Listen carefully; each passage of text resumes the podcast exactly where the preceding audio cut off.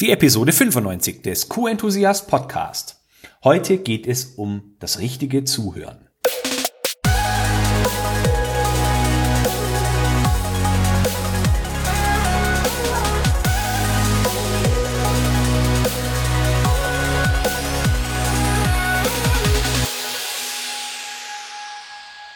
Ein enthusiastisches Hallo und willkommen zu einer neuen Podcast-Episode.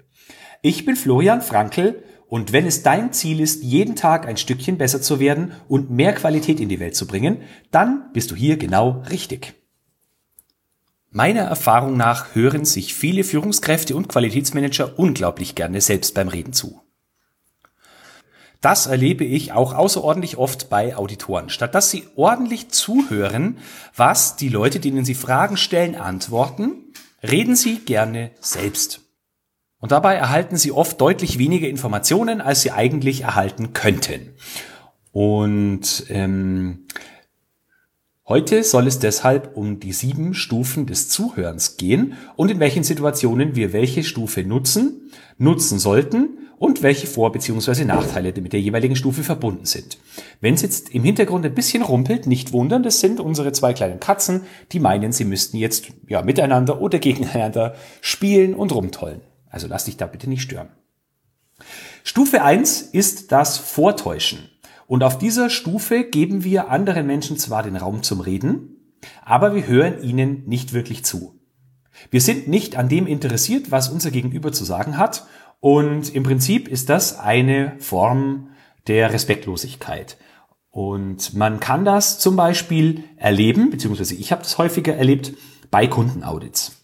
Äh, der Auditor oder die Auditorin kommt, stellt eine Frage, ich beantworte die Frage nach bestem Wissen und Gewissen und am Ende des Audits taucht exakt dieser Sachverhalt auf als Abweichung, obwohl ähm, während der Diskussion oder obwohl während meiner Erläuterung zu exakt dieser Frage keine Abweichung zu erkennen war. Und der Grund war, dass es vielleicht in der Vergangenheit, nicht während des Audits, sondern vorher, viel früher in der Lieferanten-Kundenbeziehung zu einem Problem, das mit dieser Frage zu tun hatte, kam ähm, und der Auditor oder die Auditorin jetzt die Gelegenheit nutzen wollte, um ja, diesen Unmut in Form einer Abweichung Luft zu machen.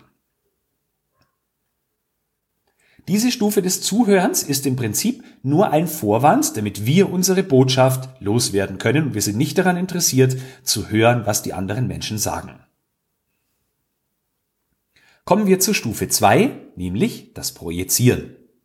Auf der zweiten Stufe geben wir unserem Gegenüber schon ein wenig mehr Raum zum Reden. Aber ab einem bestimmten Punkt, zum Beispiel wenn wir ein bestimmtes Signalwort oder einen Satz gehört haben, stoppen wir seinen oder ihren Redefluss und machen selbst weiter.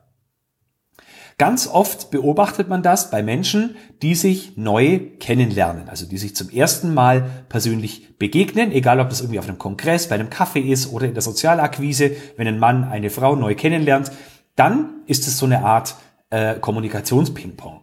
Man erzählt eine Sache, die man interessant findet und der andere, ohne dass man selber fertig wird mit erzählen, der andere erzählt sofort, was er oder sie für persönliche Erfahrungen in genau diesem Bereich hat und niemand hört dem anderen so wirklich zu, denn jeder will nur seine oder ihre Botschaft loswerden.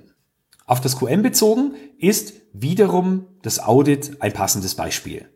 Gerade bei Zertifizierungsauditoren stelle ich oft fest, dass sie im Prinzip nur auf bestimmte Signalwörter warten, die zum Beispiel in einer Norm oder einem Standard so genau vorkommen und dann legen sie los, weil sie entweder dieses Signalwort gehört haben, finden das dann total klasse oder das Signalwort fehlt ihnen ähm, und deswegen ist es für sie nicht, ist für sie der Sachverhalt nicht normkonform oder nicht erfüllt.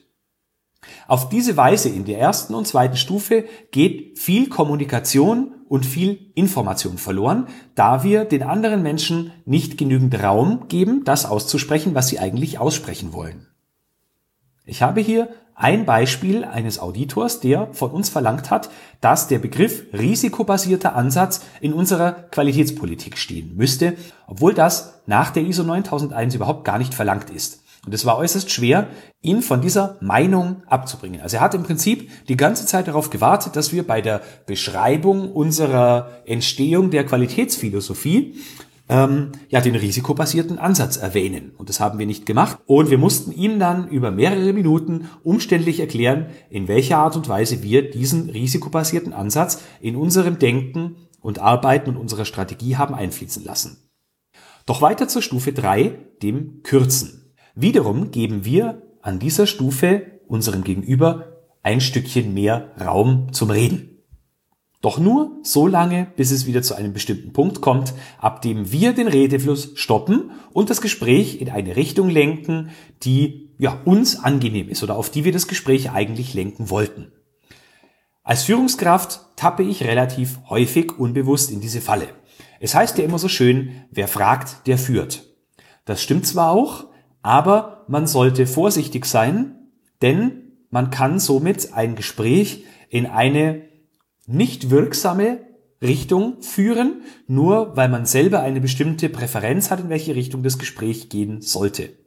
Deswegen habe ich mir zum Beispiel bei meinen Einzelgesprächen, die ich jede Woche mit all meinen Mitarbeitern führe, zur Gewohnheit gemacht, dass sie mit ihren Themen anfangen und ich erstmal keine Fragen stelle, sondern nur welche beantworte.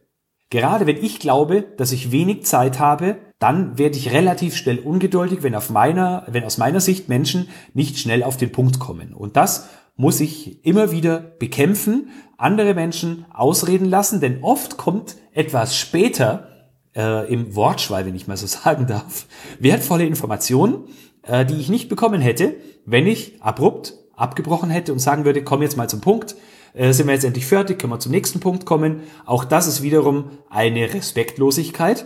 Und äh, ja, ich kann mich davon selbst nicht freisprechen, ab und zu mal gerade unter Zeitnot selbst in diese Ta Falle zu tappen. Ein respektvoller Umgang sieht auf jeden Fall anders aus. Und natürlich gibt es auch Menschen, die absolut nicht zum Punkt kommen und reden und reden und reden, ohne dass sie wirklich etwas großartig aussagen.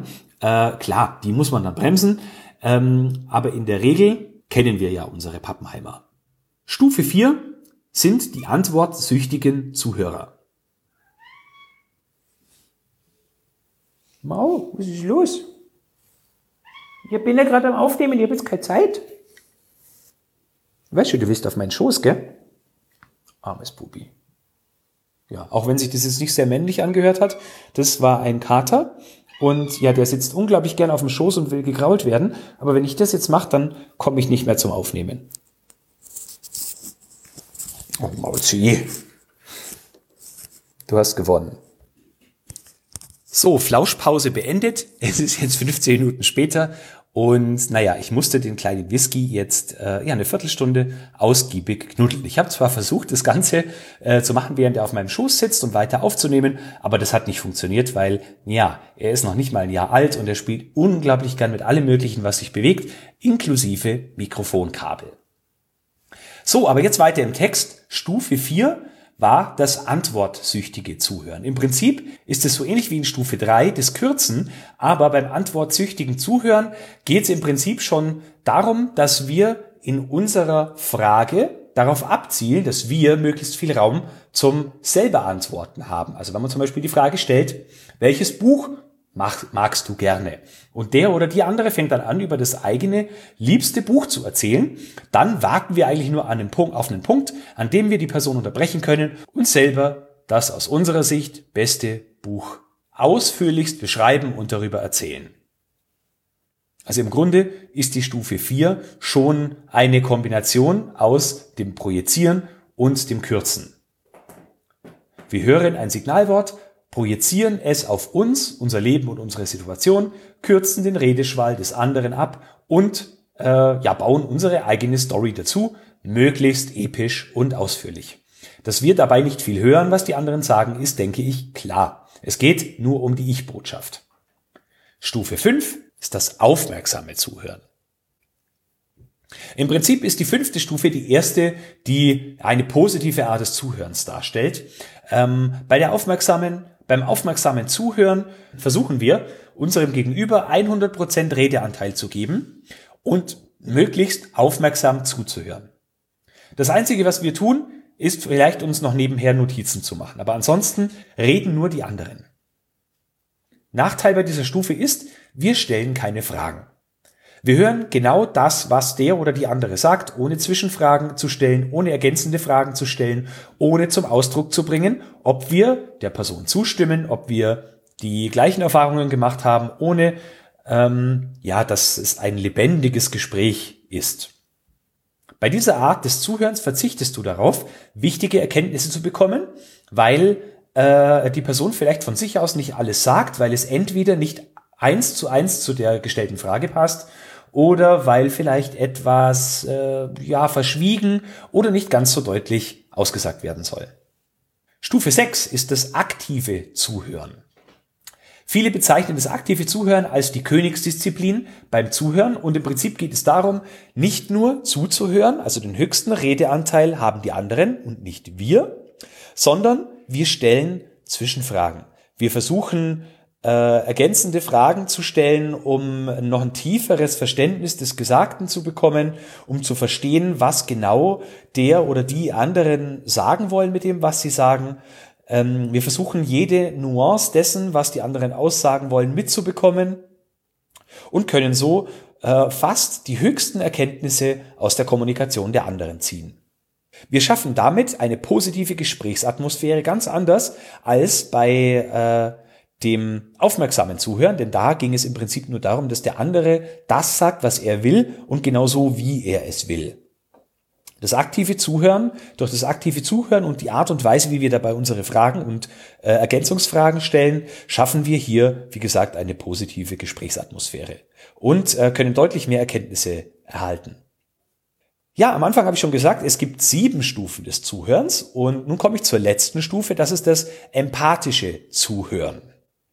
Der Unterschied zwischen dem aktiven Zuhören und dem empathischen Zuhören ist, dass wir beim aktiven Zuhören zwar ein Stück weit auch Emotionen mit einfließen lassen, aber äh, dabei lassen wir nicht erkennen, ob wir der gleichen Meinung sind wie die Person, die spricht, dass wir der Person zum Beispiel Mut zusprechen, ihre Situation verstehen, äh, vielleicht Mitleid empfinden, wenn es sich um ähm, Schicksalsschläge oder ähnliche Dinge handelt.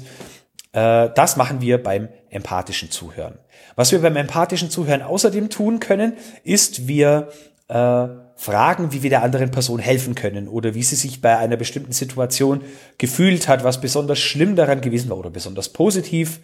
Wir nehmen Anteil an den Emotionen der anderen Person ähm, und ja, verhalten uns entsprechend, stellen entsprechende Fragen, äh, drücken unser Mitgefühl aus, äh, fragen danach, wie wir der Person helfen können und so weiter.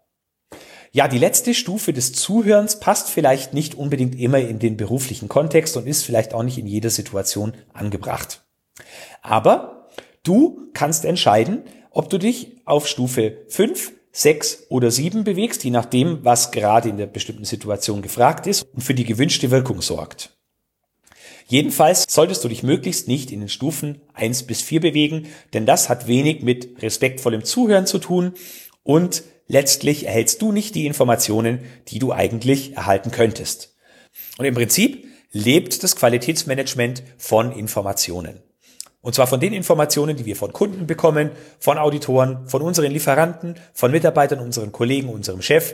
Im Prinzip verarbeiten wir den ganzen lieben langen Tag nur Informationen, geben natürlich auch wiederum unser Feedback zu diesen Informationen und bewerten. Kommen wir wieder zur Episode 94 zur Empathie und Selbsterkenntnis. Ähm, aber Zuhören ist ein ganz wichtiger Bestandteil unserer Arbeit und kann uns dabei helfen, effektiver, wirkungsvoller und erfolgreicher zu werden. Also nutze die Kunst des Zuhörens an der richtigen Stufe.